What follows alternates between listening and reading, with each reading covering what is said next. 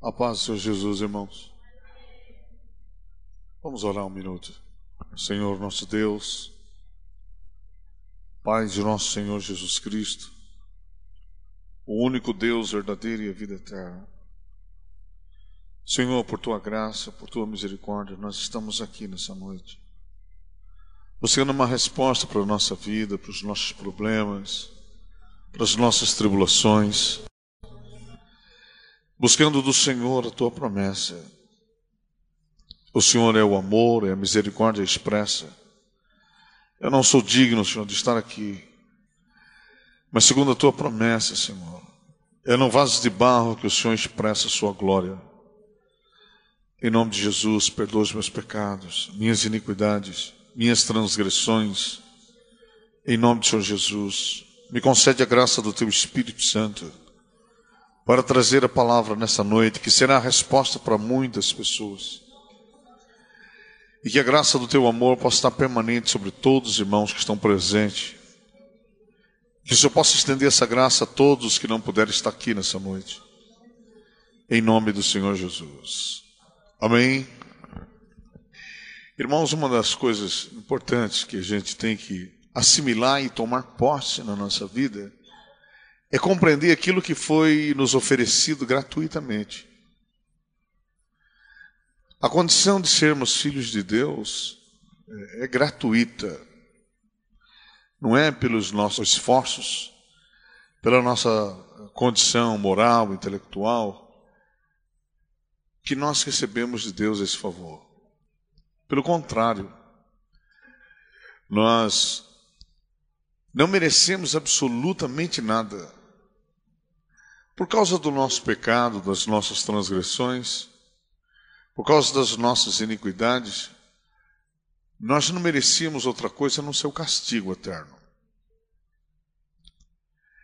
Nós sabemos que não temos valor nenhum para os anjos, não temos valor nenhum neste mundo, mas nós somos chamados para sermos do Senhor Jesus, não porque queremos, na verdade, ninguém quer vir para a igreja, ninguém quer se converter, ninguém quer ter uma vida de cristão revelada a todo mundo.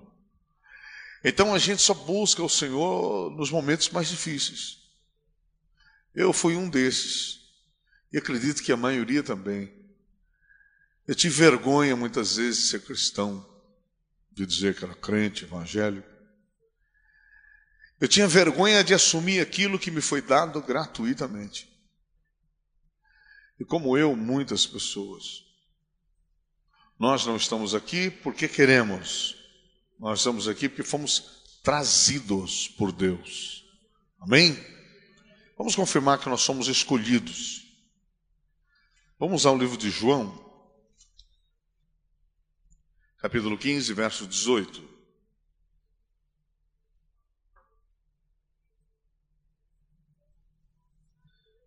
Todos juntos. Se o mundo vos aborrece, sabei que primeiro do que a vós me aborreceu a mim. Se vós fosseis do mundo, o mundo amaria o que era seu. Mas porque não sois do mundo, antes eu vos escolhi do mundo. Por isso é que o mundo vos aborrece. Essa é uma das razões pelas quais muitas pessoas têm medo de se tornar cristão tem insegurança, dúvida, porque o mundo é perseguidor, o mundo não aceita Jesus, o mundo não aceita o plano celestial para a vida do homem pecador. Por quê? Está sob o domínio do maligno. No livro de 1 João 5,19, não precisa ir, está escrito o quê? Sabemos que o mundo jaz no maligno. O maligno ele tem o pleno domínio desse mundo. É claro que com a permissão de Deus, pois Deus deu a condição do homem escolher. O maligno foi lançado aqui. O problema é que muitas pessoas escolhidas de Deus, muitas vezes deixam para trás esse prêmio espetacular e maravilhoso. Veja, se o mundo vos aborrece, sabei que primeiro do que a vós me aborreceu a mim. Muitas vezes nós cansamos do mundo. Nós temos tédio no mundo. Por mais que o mundo seja maravilhoso, como diz o ditado, às vezes a gente cansa do mundo, cansamos dos problemas desse mundo, das manias, dos prazeres desse mundo, porque nossa alma continua vazia, sem ser preenchida, nos trazendo a paz que nós necessitamos. Nós estamos no mundo e esse mundo é dominado pelos anjos, pelos principados, pelas potestades, só que nós não sabemos disso enquanto não conhecemos a palavra, enquanto não conhecemos a mensagem do Evangelho. E quando tomamos um pouco de conhecimento, logo depois nós temos um grande problema: aceitar e permanecer na palavra. Por quê? Porque o mundo nos aborrece. O mundo são as pessoas. Quando você está para se converter, ou quando você está se convertendo, e com gozo na palavra, com alegria de ter encontrado uma verdade que preenche a tua alma, geralmente você também encontra pessoas que começam a questionar a sua fé. Você está mudando de religião, você ficou louco, você vai largar isso, vai largar aquilo. E as pessoas começam a ser aborrecidas, e automaticamente perdem muitas vezes o amor por Jesus e o amor pela palavra. Veja que no verso 19, declara Jesus com uma precisão muito grande: Se vós fosseis, se vós fosseis, o mundo amaria. Veja que condição maravilhosa. Você ter a certeza de que você não é? Puxa vida. Se você tomar consciência de que você é escolhido, você pode ter certeza absoluta que você tem um grande papel para desempenhar. Contra o mundo. Observe bem. Se vós fosseis do mundo, o mundo amaria o que era seu. Mas porque não sois do mundo, então você tem a certeza que você não vai ser amado por este mundo. Por que, que você não vai ser amado? Hein? Por que, que você não vai ser amado? Porque você é escolhido de Deus. Se você não fosse escolhido de Deus, pode ter certeza que o mundo amaria você. Você teria muito sucesso, muita tranquilidade, todas as coisas iam correr muito bem para você. Mas de repente você percebe que as coisas para você nesse mundo é com muita dificuldade. Você tem dificuldade para ter um bom trabalho, dificuldade para se relacionar, dificuldade para uma série de situações. De repente você é uma pessoa angustiada, aflita, depressiva, e você nem sabe por quê. Você está passando por esses problemas porque você é escolhido. Se você não fosse escolhido, não estaria acontecendo nada disso.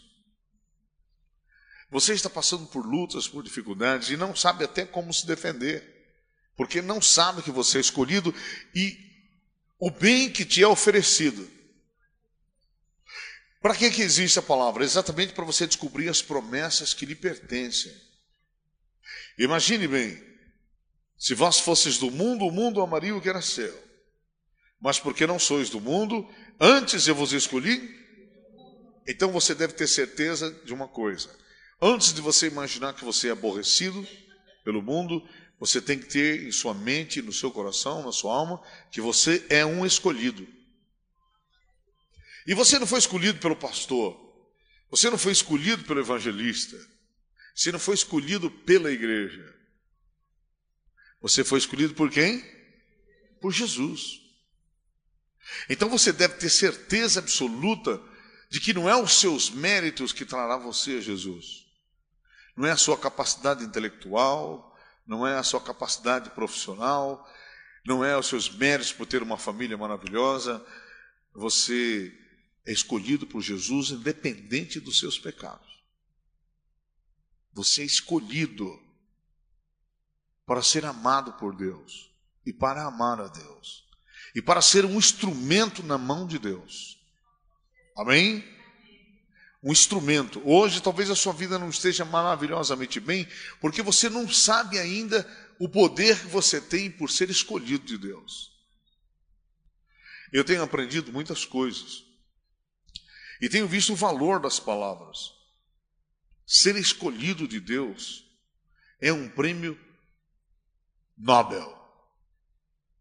diante dos anjos, diante dos homens e diante de Satanás. Então você, por ser escolhido de Deus, você tem um grande privilégio. Você pode dizer todo o tempo, com a sua mente, com o seu entendimento, eu sou um escolhido de Deus. E por ser escolhido de Deus, eu sou um privilegiado. E por ser privilegiado, o inimigo não pode me vencer. Porque sobre mim repousa o Espírito da glória de Deus, sobre mim repousa o amor de Deus, sobre mim repousa a graça de Deus, sobre mim repousa o sangue de Jesus. E mais interessante, uma vez que você é escolhido de Deus, você também está completamente justificado gratuitamente. Olha, pastor, mas gratuitamente é verdade. Todos os pecados que você já cometeu, todos os momentos de tristeza, solidão, angústia, seja lá o que for, não tem poder sobre a sua vida, porque você é justificado de Deus gratuitamente, não precisa pagar nada. Você só tem que acreditar que você tem todo o poder para vencer toda e qualquer tribulação. Poxa, pastor, mas de graça, de graça. O único problema do cristão é que ele não sabe como exercer esse poder na mente, no entendimento. Por que não sabe? Porque ele desconhece as promessas. Desconhecendo as promessas, ele não sabe como exercitar os sentidos. Não sabendo exercitar os sentidos, ele fica vulnerável. Ele esquece que ele é escolhido de Deus. Ele esquece que ele já está justificado gratuitamente. E por que que ele esquece? 1 Pedro 5,8.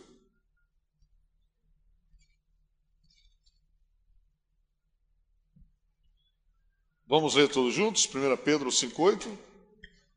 Para você entender que você precisa apenas ser sábio. Observe bem o que está escrito no verso 8, todos juntos. Sede sóbrios, vigiai, porque anda em derredor, bramando como leão, buscando a quem possa tragar ao qual existir firmes na fé, sabendo se cumprem entre os vossos irmãos no mundo. Agora vamos analisar. Por que, que o diabo anda em derredor, bramando como leão, buscando a quem possa tragar? Quem é esta pessoa que ele está tentando tragar? Quem? Os escolhidos. Você é um escolhido de Deus. O inimigo só vai tentar você porque você é um escolhido de Deus. Se você não fosse escolhido, ele não tentaria você. Porque quem não é escolhido de Deus está na mão de quem? Hein? Já está na mão dele. Já vai perecer com esse mundo. Então você é privilegiado. Porém, você tem que ser sóbrio. Você tem que vigiar. Ora, sem conhecimento, sem entendimento, não se tem discernimento, muito menos capacidade para vigiar aquilo que não se sabe. Certo? Então, tudo que é necessário é você ter conhecimento. Conhecimento para saber como lidar com essa situação espiritual. Essa situação espiritual, ela envolve todos os nossos irmãos Aonde? Vamos ver no verso 9: ao qual resistir firmes.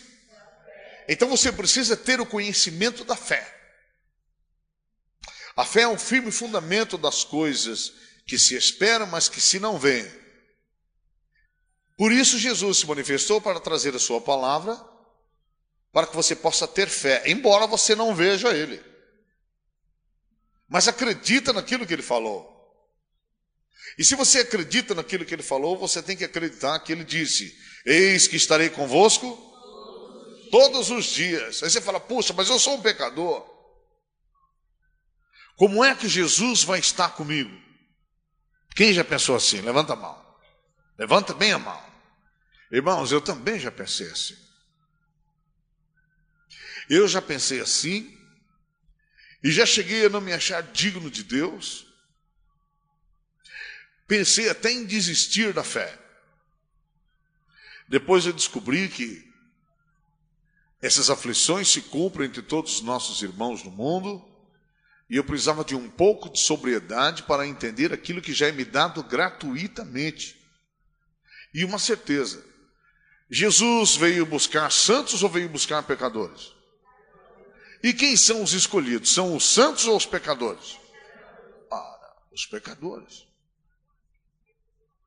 Se Jesus viesse buscar santos, a missão dele não teria motivo de ser. Agora nós estamos no mundo, sendo tentado o tempo inteiro.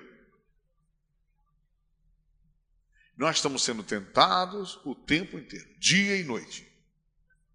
E de várias maneiras, porque nós temos um inimigo que é ardiloso, o diabo. Muita gente até não acredita que ele exista. Por exemplo, eu fiquei 35 anos sem acreditar que o diabo existia. Eu passei momentos difíceis na minha vida. Eu cantava, trabalhava à noite, morava sozinho. Uma certa época da minha vida, eu morava em Recife, e eu comecei a ser atormentado pelos demônios, mas eu não sabia lidar com isso. Às vezes eu estava dormindo, eu acordava assustado, então eu tinha que me pegar, me morder, para saber que eu estava vivo. Eu já contei isso para alguns irmãos, quem já ouviu isso? Isso era um, um pânico que entrava na minha vida terrível. Esse pânico tomava posse do meu seio, tomava posse da minha mente. E eu ficava completamente alucinado, com medo, com pânico, inseguro, desconfiado. Então, muitas vezes, duas, três, quatro horas da manhã, eu saía, pegava um táxi ao hospital. Chegava lá no hospital, o médico olhava para mim, me examinava e dizia: Poxa, você não tem? Não tem nada. E realmente eu não tinha nada. Fisicamente eu estava perfeito, mas o problema estava onde? Estava na minha mente. Eu não tinha sobriedade e não sabia lidar com o mundo espiritual. E assim, quantos de nós não sabíamos lidar com o mundo espiritual? Certo, irmãos? É difícil lutar contra quem você não conhece. É difícil você poder dar respostas para perguntas que nunca te foram feitas. Você não sabe lidar. E quando você não tem conhecimento, toda pessoa que não tem conhecimento é cega. Porque o Deus desse século cegou o entendimento dos incrédulos. Quer dizer, a pessoa se torna incrédula e cega porque é um propósito dele. É um propósito dele para que a pessoa não veja o resplendor da glória de Cristo, que é a imagem, que é a imagem de Deus. Então, até então eu estava cego, eu não tinha entendimento, não tinha conhecimento, não tinha discernimento, não tinha sobriedade. Isto é, eu não tinha calma, eu não tinha esclarecimento. Eu não tinha cautela porque a gente só é cauteloso quando nós temos experiência. Eu não tinha senso de observação, porque para ter um senso de observação, nós precisamos de conhecimento e discernimento para a situação a qual nós nos encontramos para lutar com o inimigo que a gente não vê. Quantos de nós não aprendemos sobre o diabo, por exemplo, que ele era um ser de chifre, de rabo, com os dentão para fora. Todos nós aprendemos assim, não é? Mas irmãos, quando nós conhecemos o Evangelho, descobrimos que não é assim. O diabo é um ser espiritual. Ele é inteligente, tem personalidade, é extremamente sábio, sabe mexer com o neurônio das pessoas sabe minar a sua resistência, sabe tirar-lhe a confiança, sabe tirar dela a certeza que ela tinha na fé. E sobre todas as coisas, ele sabe cegar as pessoas. e afastar delas a posse da sua salvação. Por isso que a revelação diz que nós devemos ser sóbrios. Sóbrio significa vigilante, significa estar atento, significa ser moderado para analisar aquilo que lhe é devido e tomar posse daquilo que lhe é devido, com muita cautela. Analisando os fatos, você se percebe que se você não tiver conhecimento, você é ignorante. E o diabo não quer saber se você é ignorante ou não. E veja que nós, na nossa ignorância, sempre chamamos por Deus: Senhor, meu Deus, me ajuda, faz alguma coisa por mim. Ou então, meu Deus, parece que você me esqueceu. Quantos de nós chegamos a tribulações tais e dizemos: Puxa, Deus me esqueceu, Deus não ouve a minha oração. Quem já disse isso alguma vez? Irmãos, nunca diga que Deus não ouviu sua oração ou que ele te esqueceu. Deus não é homem para que minta. Se Jesus disse: Eis que estou convosco todos os dias até a consumação dos séculos, não importa o estado que você se encontra, até mesmo se você estiver ferido pelos seus próprios pecados e pelas suas próprias transgressões. Lembre que você tem conhecimento. É claro que você precisa ter o conhecimento da fé, porque a revelação diz: sede sóbrios e vigiai. Então você tem que estar atento e ser muito cauteloso naquilo que você conhece da palavra. E se você não conhece, deve buscar a conhecer. E é por isso que Jesus Cristo deu uns para apóstolos, outros para profetas, outros para evangelistas, outros para pastores e doutores, querendo o aperfeiçoamento dos santos. Por quê? O aperfeiçoamento dos santos.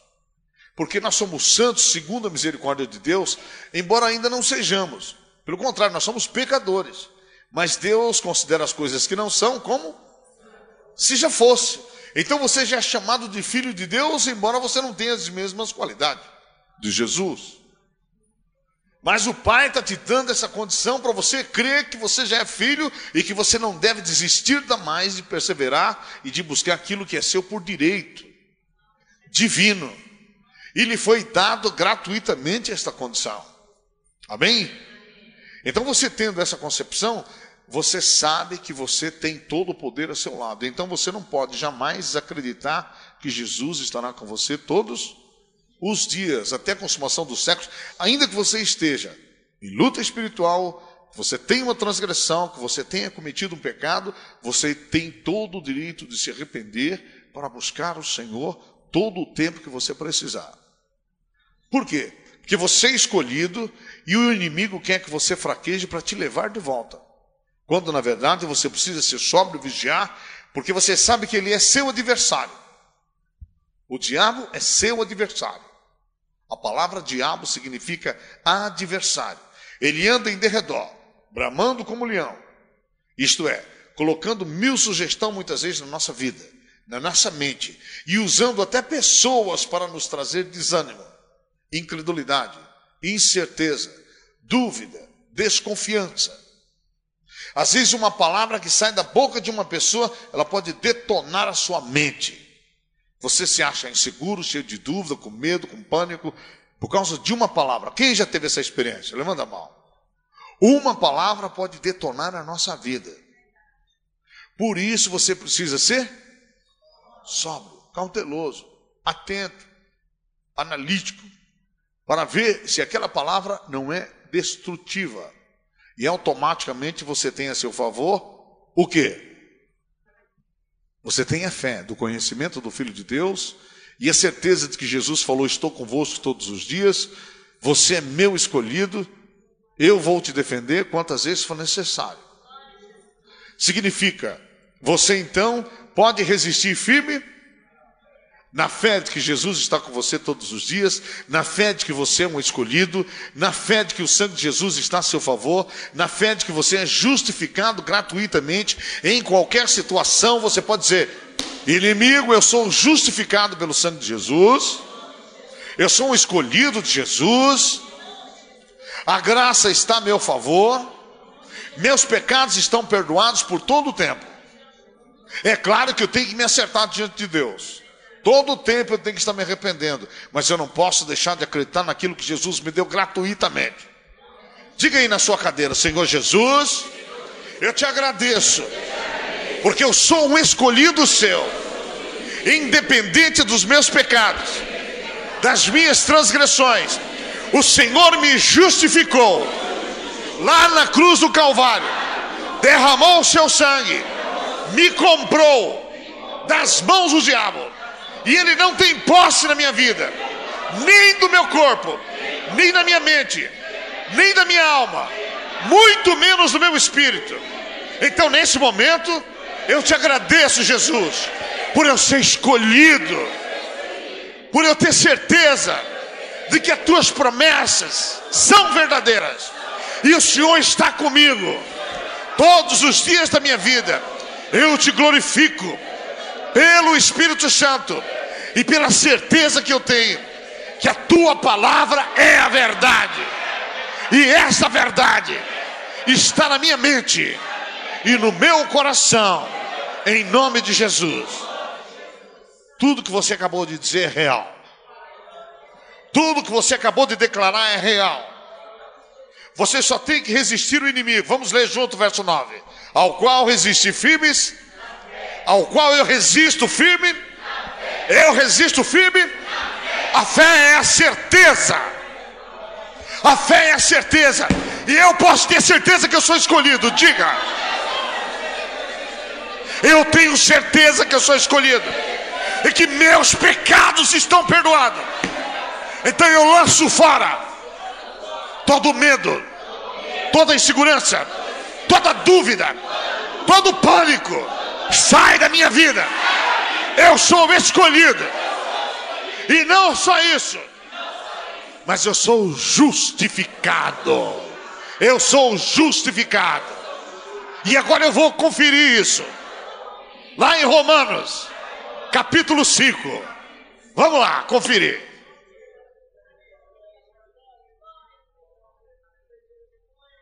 Não tenha medo, meu irmão. Não tenha medo. Acredite, você é justificado. Sabe por que eu estou em pé, irmãos?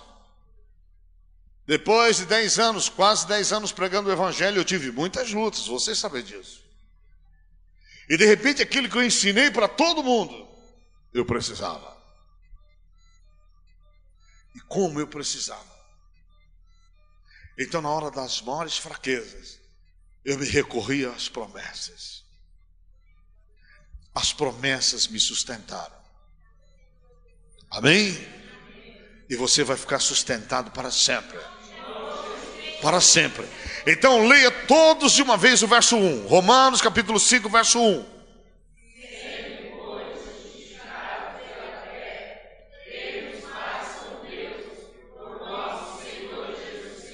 Pronto. Você viu o que você acabou de ler? O que, que você é? Justificados pela fé. Então feche os olhos e diga: Senhor Jesus, como é maravilhoso eu ter a certeza que eu sou justificado e desta forma eu posso ter paz eu já tenho a paz. Eu estou tranquilo. Assim eu posso resistir a todos os maus pensamentos. Eu posso resistir ao inimigo pela fé. Eu tenho paz com Deus. Eu tenho paz com Deus. Amém? Nunca tenha dúvida.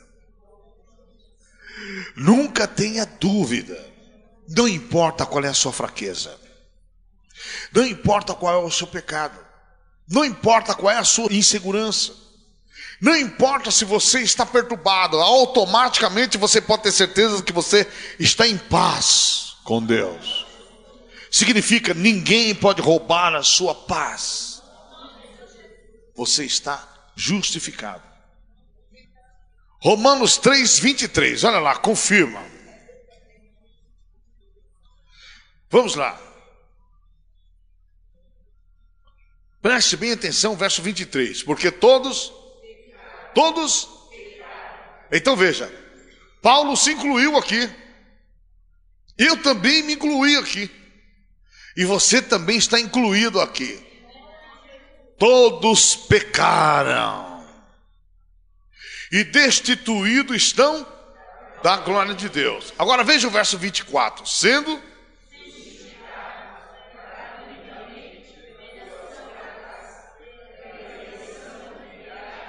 Pai, então você agora tem outra certeza. Você era um pecador, estava destituído da graça de Deus, destituído da glória de Deus, mas acontece que agora você está justificado gratuitamente. Então diga: Senhor Jesus, eu tomo posse dessa palavra que o Senhor me oferece nessa noite. Eu estou justificado gratuitamente por Jesus Cristo pela sua graça. Sua graça é misericórdia, compaixão, bondade, benignidade, longanimidade. E eu posso, neste momento, ter a certeza da minha redenção em Cristo Jesus. Amém, irmãos? Então lembre-se: você tem paz porque está justificado. Você tem alegria porque a justificação é gratuita. Não precisa fazer campanha, voto, corrente, não precisa fazer nada. Não precisa fazer nenhum sacrifício. É gratuito. Veja, Jesus falou: Deus amou o mundo de tal maneira. O evangelista João declarou: Deus amou o mundo de tal maneira que deu o seu Filho unigênito, para que todo aquele que nele crê não pereça, mas tenha.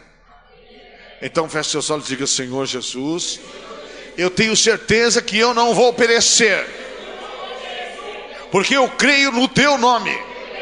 Eu creio no Teu nome, e pelo fato de eu ter crido no Seu nome, eu estou justificado, em nome de Jesus. Olha o que está escrito no verso 21. Preste bem atenção. Mas agora se manifestou sem a lei, quer dizer, você não precisa da lei, você precisa da graça. A graça que te justifica, justi, vem de justiça. A justiça de Deus é sinônimo de misericórdia, compaixão, bondade, caridade. Veja lá. Mas agora se manifestou sem a lei a caridade de Deus, a bondade de Deus, a graça de Deus, a justiça de Deus tendo testemunho da lei dos profetas. Isto é, olha o verso 22. A justiça de Deus pela fé em Jesus Cristo, para todos, sobre todos os que creem, porque não há, porque não há, não há diferença, não há acepção. Toda pessoa que crê no nome do Senhor Jesus já está justificada gratuitamente. Independente dos seus erros, das suas iniquidades. Olha, para você ter certeza que seus erros, suas iniquidades, seus pecados, suas transgressões não pode impedir a graça de Deus na sua vida, lá no Salmo 130 está escrito, quer ver?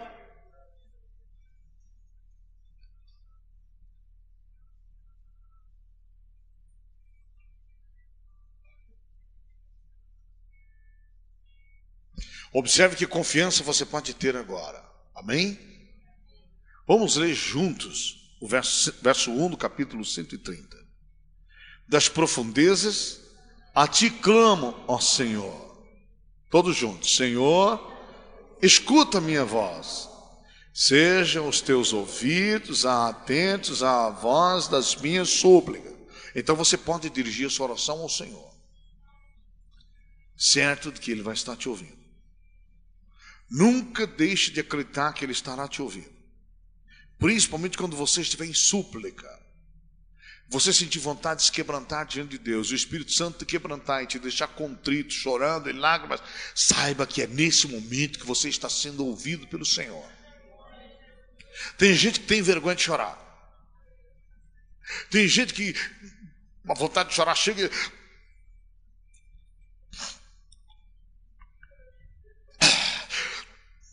É assim ou não é? Quem já ficou assim? Levanta a mão. lutando para não chorar. Levanta a mão, levanta bem. Irmão, vocês estão jogando o amor de Deus fora. Fora. Porque a revelação diz: não sabemos como pedir, não sabemos como orar, mas o Espírito Santo intercede por nós com os gemidos. Você já notou quando você começa a chorar, você começa a gemer? Hum, Senhor, você começa a gemer. Não é você, é o Espírito Santo. Não tenha vergonha de chorar. Deus ama um coração quebrantado. Sabia? Deus ama um coração quebrantado. Eu, por exemplo, era um homem extremamente duro e soberbo. No meu tempo de infância, eu aprendi com meu pai assim: homem que chora não é homem. Quem já ouviu assim?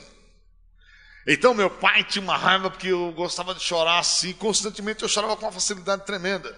Meu pai disse: Esse menino parece marica. No meu tempo era assim: homem que chorava, qualquer menino que chorava, o pai já, você parece marica, menino. Para de chorar, menino. Seja homem. Não é assim que os pais falavam? Que estupidez, né, irmãos? Que estupidez. Que estupidez tremenda. Por causa disso, eu terminei ficando duro, insensível, não queria mais chorar, terminei ficando soberbo, arrogante, e passei a declarar para os outros: que é isso, rapaz? Quem chora é mariquinha. Mas, irmãos, quem chora é porque tem um coração quebrantado, um coração humilde. Quem chora é ouvido por Deus. Então veja lá: quem chora sabe suplicar, quem não chora é arrogante. Olha lá, Senhor, escuta minha voz, seja teus ouvidos atentos à voz das minhas súplicas. Se tu, Senhor, observares as iniquidade, Senhor. Quem subsistirá? Está vendo? Quer dizer que Deus não olha? Deus não olha? Deus não olha as iniquidades. Ele olha se você está em súplica. Ele olha se você está em luta, em dificuldade, está clamando, com humildade, Ele está lá com você. Amém? Olha o que diz no verso 4. Mas contigo está o Contigo está o para que sejas. Então, tudo que você precisa é temer. Amém? Tudo que você precisa. E a certeza de que você tem. O que, que você tem? Você tem o perdão de Deus. Veja que diz o verso 5: Aguardo o Senhor, a minha alma o aguarda, e espero na sua. Espera, só espera quem tem a fé. Eu espero na palavra e sei que ela vai ser cumprida. O Senhor prometeu e não é homem para que minta, então ele vai cumprir. Ele vai cumprir. Amém? Olha o que diz ainda o verso 6. A minha alma anseia pelo Senhor mais do que os guardas pelo romper. Veja, a tua alma tem que acreditar que você espera no Senhor e Ele não vai falhar. Amém, irmãos? A minha alma anseia pelo Senhor mais do que os guardas pelo romper da manhã. Sim, mais do que aqueles que esperam pela manhã. Espere Israel no Senhor, porque no Senhor há misericórdia, e nele há abundante redenção, e ele remirá Israel de todas as suas, ele remirá você de todas as suas iniquidades. Ele vai te remir, ele vai te libertar, ele vai tirar você da escravidão do seu pecado, da sua luta. Ele vai tirar você da sua angústia, do seu medo, do seu pânico. Você tem que ter certeza que Ele prometeu, Ele vai cumprir. A palavra diz que Ele é poderoso para cumprir e fiel para cumprir todas as coisas que prometeu. Olha só. Vamos para o livro de Efésios, capítulo 3.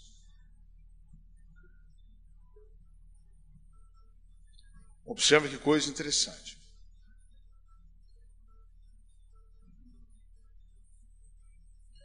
Vamos ler a partir do verso 14. Paulo declarou uma oração muito importante pelos irmãos de Éfeso.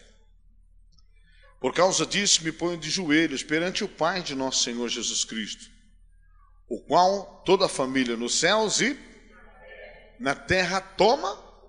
Qual é o nome? Jesus.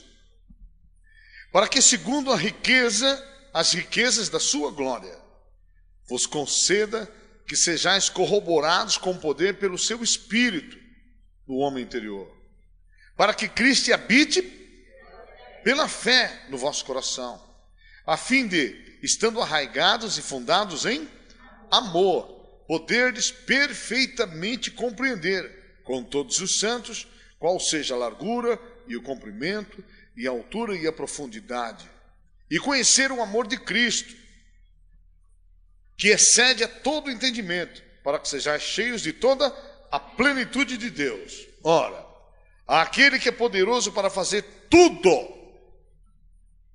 Vamos ler juntos? Ora, aquele que é poderoso para fazer tudo, muito mais abundantemente além do que pedimos ou pensamos, segundo o poder que em nós opera. Então veja só, irmãos. Você vai tomar posse do verso 20. Amém? Ora, aquele, isto é, Jesus Cristo, o nosso Deus, que é poderoso para fazer tudo muito mais abundantemente, além daquilo que pedimos. Quer dizer, você não sabe nem o que você pede, mas além do que você pediu, pense muito mais. Pense muito mais, o Senhor vai fazer por você. Além do que pedimos ou pensamos, segundo o poder que em nós opera, a esse glória na igreja por Jesus Cristo, em todas as gerações, para todos sempre. Então você deve ter certeza absoluta que todas as coisas vão contribuir para você. Você deve dizer assim, mas pastor, mas eu posso acreditar nisso? Pode. Quer ver? Dá uma lida no livro de Romanos, capítulo 8.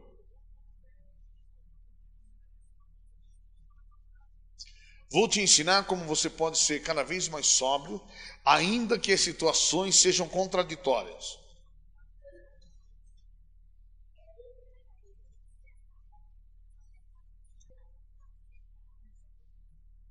Observe bem, nós estamos agora em Romanos, capítulo 8, verso 28.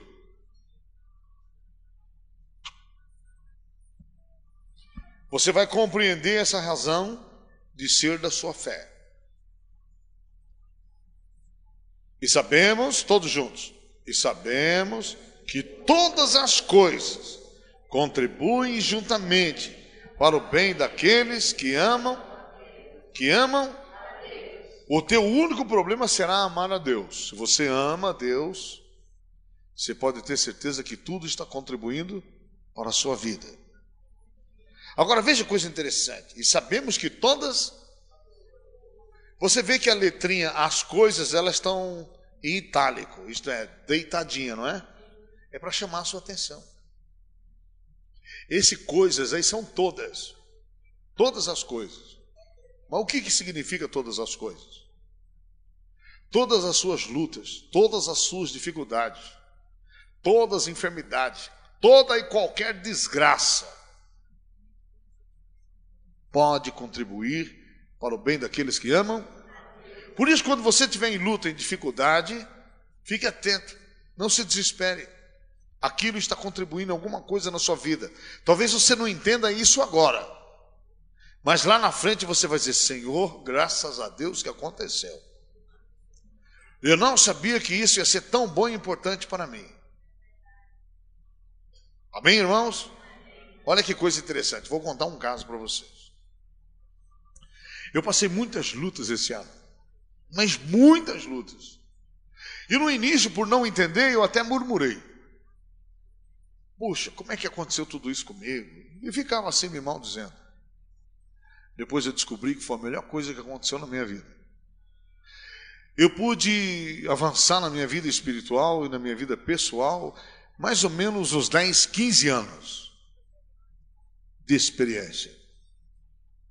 E tenho certeza que tudo que aconteceu contribuiu de forma impressionante para o meu crescimento espiritual, moral, social, financeiro. Contribuiu de uma forma impressionante. Para mim e para os meus irmãos que acreditam em Jesus. Quais são esses irmãos? Aqueles que têm temor a Deus. Amém? É a coisa mais importante que já aconteceu na nossa vida. Então, todas as coisas, Todas as coisas incluem calúnia, difamação, injúria, blasfêmia, perseguições, enfermidades, tribulações de toda e qualquer natureza e até aquilo que você imagina que seja desgraça. Tudo vai contribuir. Paulo disse: em tudo dai, até nas desgraças. Senhor, obrigado pelo que está acontecendo. Alguma coisa o Senhor quer me ensinar, alguma coisa o Senhor quer fazer comigo. Eu tenho apenas que ser sóbrio e vigiar, porque o diabo está em meu redor. Em redor para quê? Para me dar sugestões contrárias ao Espírito Santo, sugestões contrárias a Cristo, sugestões contrárias para que eu deixe a promessa de que eu sou um escolhido, justificado duas vezes. Justificado por nosso Senhor Jesus Cristo, justificado gratuitamente. Amém? E tudo que eu preciso do seu perdão eu já tenho. Da sua misericórdia, da sua compaixão, da sua bondade, benignidade, tudo isso eu tenho. Você também tem. Tem apenas que ser sóbrio, não desanimar. Não acreditar no inimigo que você é um derrotado. Não acredite que você é um derrotado. Lembre-se, eu sou um escolhido. Senhor, eu errei contra ti, me perdoa. Senhor, perdoa minha iniquidade, minhas transgressões. Eu creio no Senhor. Amém? Agora, um outro texto para você ver que você está justificado. Observe o verso 29. Porque os que dantes conheceu, os que dantes escolheu, justificou, também os predestinou para serem conformes à imagem de seu filho, a fim de que ele seja o primogênito entre muitos. Bom, o que, que você vai ser de Jesus? Então diga, Senhor, eu tomo posse desta irmandade espiritual. Obrigado por ter me escolhido para ser o seu irmão. E eu quero te honrar, Jesus, como meu irmão. Veja quantas coisas Jesus é para você. Jesus é o seu Deus, Ele é o teu Senhor, o teu Salvador. Amém? Aquele que te justifica, que te escolheu e ainda considera você como irmão dele. Que plano maravilhoso, não é? Agora veja outro texto que você vai tomar posse dele. Verso 30. E aos que predestinou, a esses também chamou. E aos que chamou, a esses também justificou. E aos que justificou, a esses também também você não sabia, né? Então você tem a certeza. Olha quanta coisa. Você é predestinado por Deus, chamado por Deus, justificado por Deus e glorificado por Deus. Amém? Não temas, em hipótese alguma. Não temas, pois o Senhor é contigo todo o tempo. E veja coisa interessante: quando eu falo que todas as coisas contribuem, volta para Romanos capítulo 5 as tribulações, as lutas, as dificuldades, todas elas vão contribuir para a sua vida.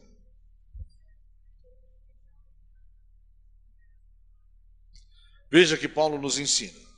Verso 1: Sendo, pois, justificados pela fé, temos paz com Deus por nosso Senhor Jesus Cristo. Seja qual for a sua situação, você está justificado e pode ter paz com Deus. Amém? Pelo qual, isto é, por nosso Senhor Jesus Cristo, também temos entrada pela fé a esta graça, na qual estamos. Como é que você deve estar? Firmes.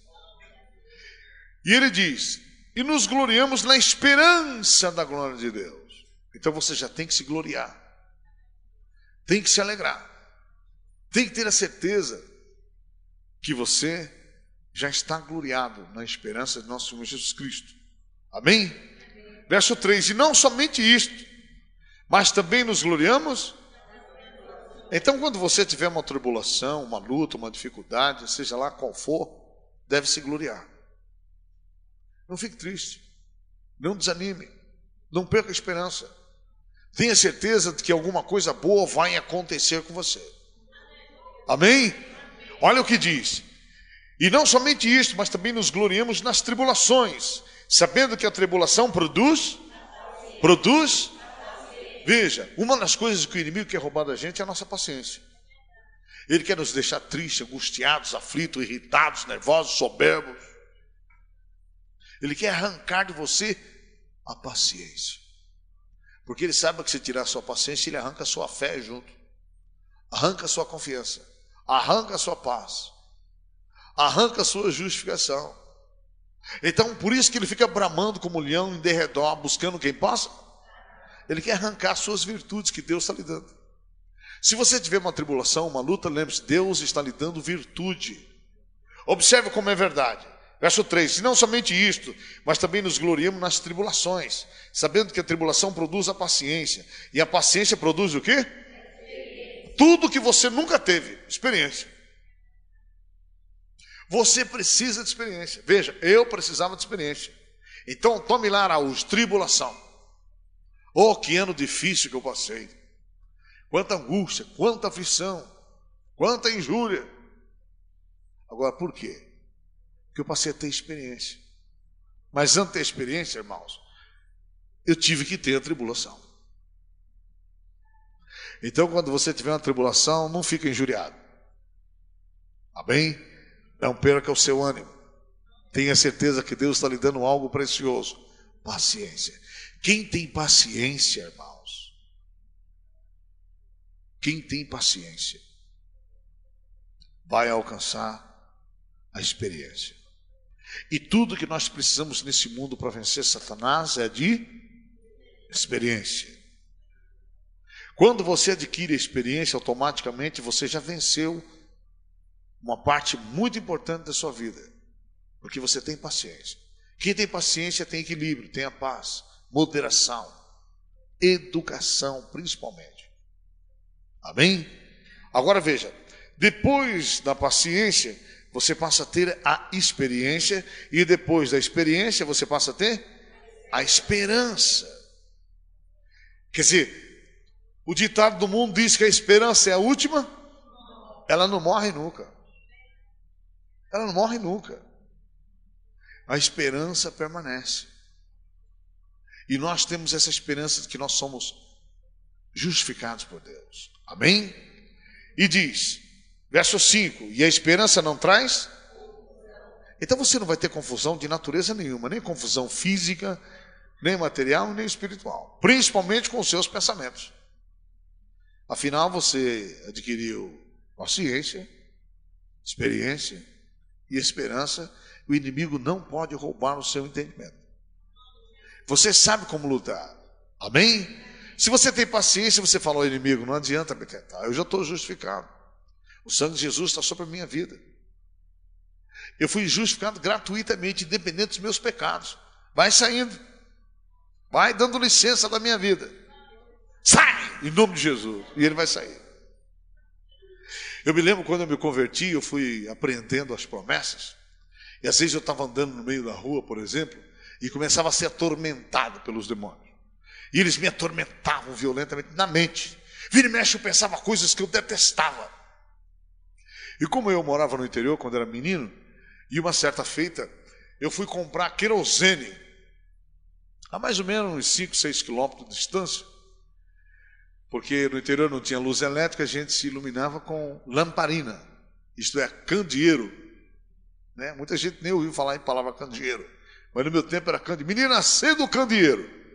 Então a gente pegava o candeeiro, colocava lá o querosene dentro, fechava e tocava fogo no pavio. E ali queimava a noite inteira. Então eu fui comprar querosene. Fui comprar querosene. Quando cheguei lá, os meninos estavam jogando bola. Vamos jogar bola. Aí eu falei: olha, só se for uns cinco minutos, que eu tenho que voltar antes que escureça. E quando eu comecei a jogar bola, meus irmãos, eu esqueci do tempo. Quando eu fui olhar para o céu, já estava escurecendo. E para mim voltar aqueles seis quilômetros sozinho. E eu que era medroso demais, e que medroso que eu era. E eu tinha que passar entre um eucalipto de um lado e eucalipto do outro e tudo grande. E o medo. E de repente eu comecei a correr com aquele litro de querosene na mão. Então, no litro de querosene, na boca da garrafa, tinha um espaçozinho onde a gente amarrava o cordão e saía com ele pendurado. Quem já viu isso? É assim que funciona. Então eu saía com o negócio pendurado aqui, e lá vou eu. E cada vez mais o tempo escurecendo. E cada vez mais o tempo escurecendo. Então era um olho na frente e um olho no chão, com medo das cobras. Um olho na frente um olho no chão, um olho na frente um olho no chão. Quando eu olhei para frente, esqueci do chão. Quando eu fui pisar, uma cobra. Aí eu pulei por cima. Quem disse que eu quis matar a cobra? Eu falei, se eu parar para matar a cobra, eu vou ficar cada vez mais no escuro. Irmão. E lá vou eu correndo. E o coração nessas alturas já ia assim. Então, quando eu cheguei numa esquina que eu ia virar à esquerda, já estava na subida da minha casa, era mais ou menos um quilômetro que faltava, eu vi um cachorro preto bem na esquina, sentado em Meus irmãos, que medo que eu tive. Ah! Eu dei aquele grito tremendo, aquela sugestão. Ai, meu Deus, e agora? E eu precisava passar por aquela esquina. Eu precisava chegar em casa, senão apanhava. E outra, eu já estava quase chegando em casa. Eu tinha que passar por aquele cachorro. Já não dava mais para voltar para trás. Eu tinha que ir para frente. Então, com menino ainda, eu devia ter uns 8, 9 anos de idade, eu comecei a rezar. Naquele tempo a gente não orava, rezava. E lá estou eu, Pai nosso que está no céu, santificado seja o vosso nome, venha nosso.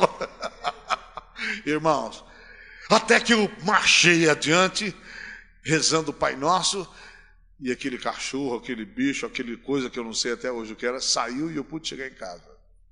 Quando eu cheguei em casa, cansado, suado, atribulado, meu pai falou: Menino, por que chegou essa hora? Aí eu imaginei: se eu falar, ele me bate. Aí eu fiquei. E ele perguntava. Até que ele esqueceu de perguntar. E eu não apanhei. Mas nunca mais eu fiquei esperando, esperando escurecer. Então eu aprendi a lidar com medo desde cedo. E quando eu cresci, eu aprendi que com Jesus eu aprendi a deixar de ter medo. Quem tem muito medo aí? Levanta a mão. Então você não vai ter mais medo. Eu cheguei uma época quando eu vim para a igreja, eu tinha tanto medo, tanto medo que eu tinha uma úlcera nervosa. E aquele medo invadia minha alma de uma forma tão grande que eu começava a ter problemas. Então eu vomitava muitas vezes. Se eu tivesse acabado de almoçar ou de jantar ou comido um lanche, quando o medo me batia, saía tudo. Não sei se já tem, teve alguém aqui assim. Alguém já teve esse problema? Levanta a mão. Então isso foi uma coisa que mexeu muito com a minha vida. Qualquer coisa me colocava medo, pânico, insegurança. E eu estava me convertendo. E um dia cheguei na igreja e um líder que estava orando falou assim: Olha, o Espírito Santo está me falando que hoje quem tiver medo aqui vai ser liberto do medo. Vem para frente. A minha mulher falou para mim: vai lá, vai lá que você vai ficar curado. E eu fui. Eu fui e a partir daquele dia o Espírito Santo me livrou do medo. Eu passei a ter confiança cada vez mais no Senhor. E você pode ter confiança no Senhor. Veja, você não vai mais ter confusão na sua vida. Vamos ler o verso 3 até o 5. E não somente isto, mas também nos gloriamos nas tribulações, sabendo que a tribulação produz a paciência, paciência a experiência, e a experiência a esperança. E a esperança não traz confusão, a esperança não traz o medo, a esperança não traz a perturbação, a esperança não traz insegurança, a esperança não traz o pânico. A esperança não traz nenhum tipo de desordem para a nossa mente. Amém? E a esperança não traz confusão. Por quê? Porquanto o amor de Deus está derramado em nosso coração pelo Espírito Santo que nos foi, pelo Espírito Santo que nos foi. Então você tem o Espírito Santo para chamar por ele todo o tempo. Amém? Então feche os olhos e repita comigo. Senhor Jesus, eu não sou digno, Senhor, de tanto amor e de tanta misericórdia. Eu não sou digno de tanta bondade. Sou um pecador, cheio de transgressão e de iniquidade. Mas o teu amor é excelente, a tua caridade é excelente. E neste momento, eu recebo a tua graça, a tua promessa, que me justifica gratuitamente em Jesus Cristo. Creio neste momento que estou justificado, porque sou um escolhido, e porque sou escolhido, eu lanço fora da minha vida, neste momento, todo o medo. Eu renuncio o medo, a insegurança, o pânico, a incerteza, as dúvidas, a sugestão que o inimigo quer colocar na minha mente. Eu renuncio os maus pensamentos, tudo que é contrário à natureza do Senhor Jesus na minha mente. Eu renuncio agora. Eu recebo neste momento, pelo poder da fé, as promessas de Jesus. Recebo alegria e a certeza de que nenhum mal pode sobrevir na minha vida, em nome do Senhor Jesus. Espírito Santo, o Senhor é o nosso Deus. O Senhor é a promessa do consolo enviada por nosso Senhor Jesus Cristo. O Senhor está comigo todos os dias. Independente dos meus erros, o Senhor é o meu companheiro, é o meu amigo, é aquele que sobre todas as coisas me convence do pecado, da justiça e do juízo. Eu preciso da sua misericórdia, da sua compaixão. Toma posse dos meus irmãos, Espírito Santo, nessa noite. Gera neles a plena confiança, a inteira certeza da fé. E sobre todas as coisas, dá aos irmãos a vitória que eles precisam, porque já estão justificados gratuitamente em Jesus Cristo. Em nome do Senhor Jesus. Amém?